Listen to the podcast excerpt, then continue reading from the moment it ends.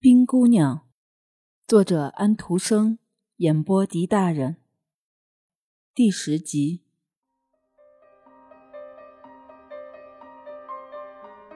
这连在一起的五根长梯子，像一根飘摇的芦苇似的，撞着垂直的石壁。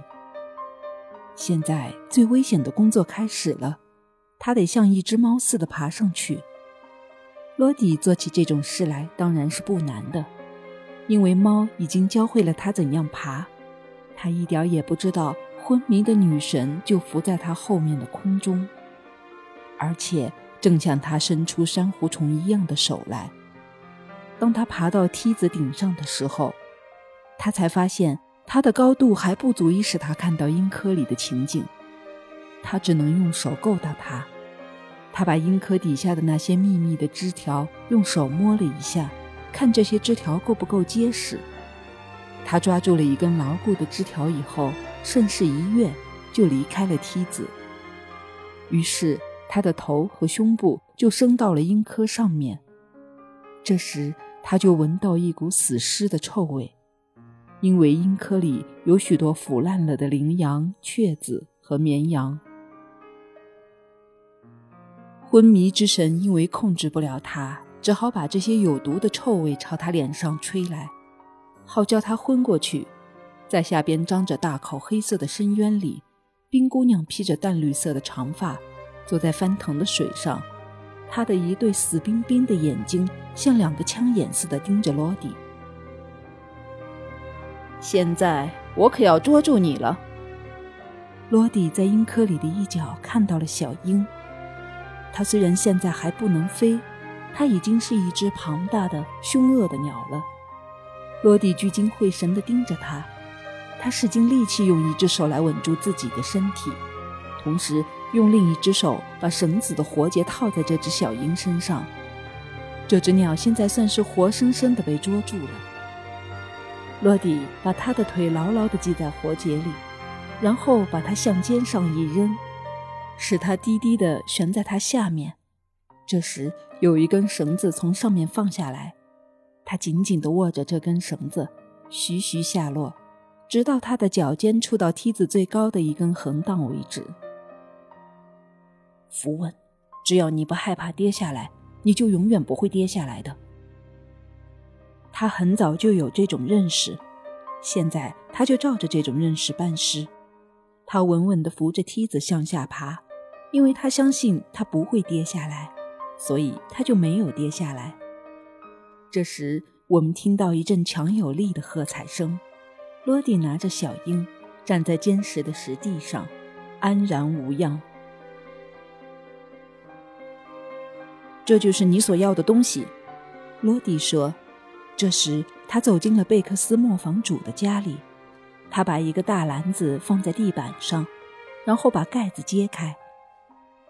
一对有黑圈围着的黄眼睛在凶狠地望着人，这对眼睛是那么明亮，那么凶猛，简直像要燃烧起来，把所看见的东西咬一口似的。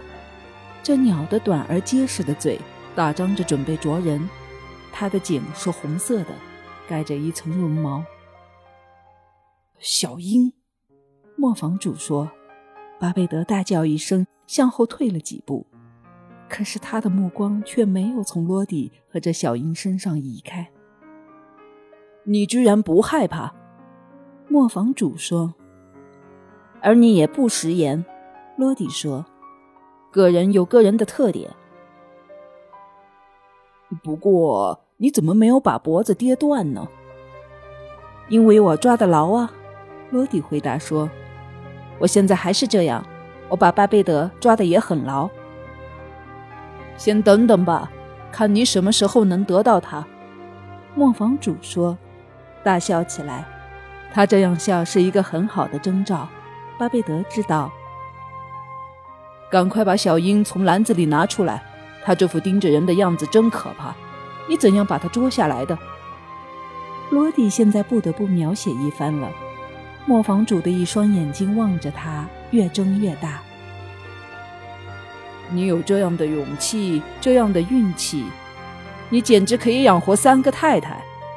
磨坊主说：“谢谢您，谢谢您。”罗迪大声说。“但是现在你还得不到巴贝德。”磨坊主说着，同时在这年轻猎人的肩上开玩笑的拍了一下。“你知道磨坊里最近的消息吗？”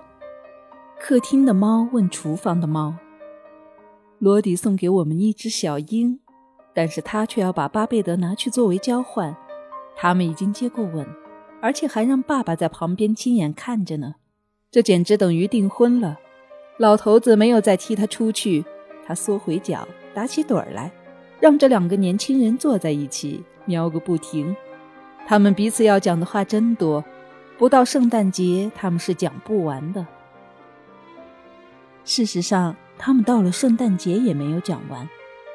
风把黄叶吹得满天飞，雪在山谷里飘，也在山上飘。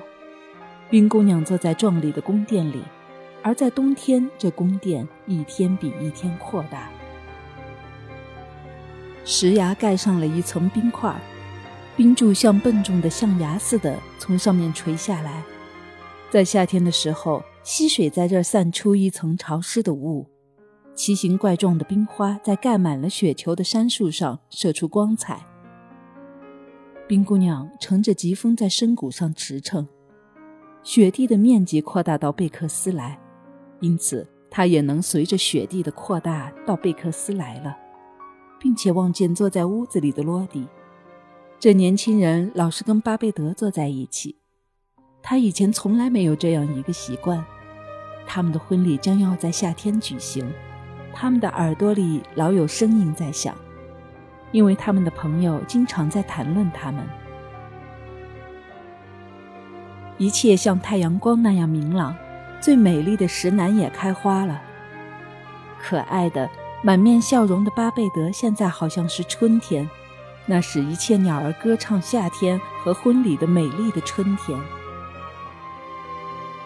他们两个人老坐在一起，偎在一起。客厅里的猫说：“老听着它们喵喵叫，真是我腻烦极了。”春天把它的嫩绿的花环在胡桃树上和栗树上陈列出来，生长在圣莫里斯桥和日内瓦湖以及伦河沿岸的胡桃树和栗树开得特别茂盛。伦河正从它的源头以疯狂的速度在冰河底下奔流。这冰河就是冰姑娘住的宫殿。她乘着疾风从这儿飞上最高的雪地，在温暖阳光下的雪榻上休息。她坐在这里，向下面的深谷凝望。在这深谷里，人就像被太阳照着的石头上的蚂蚁一样，来来往往，忙个不休。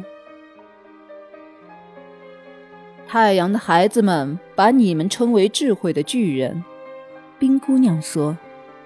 你们都不过是虫蚁罢了。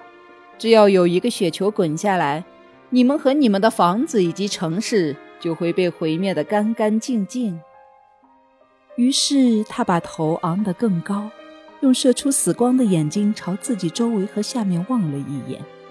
但是山谷里升起一片隆隆的响声，这是人类在工作，在炸毁石头。人类在铺路基和炸山洞，准备建筑铁路。他们像鼹鼠似的工作着，他说：“他们在打地洞，所以我才听见这种好像放枪的声音。当我迁移我的一个宫殿的时候，那声音却比雷轰还大。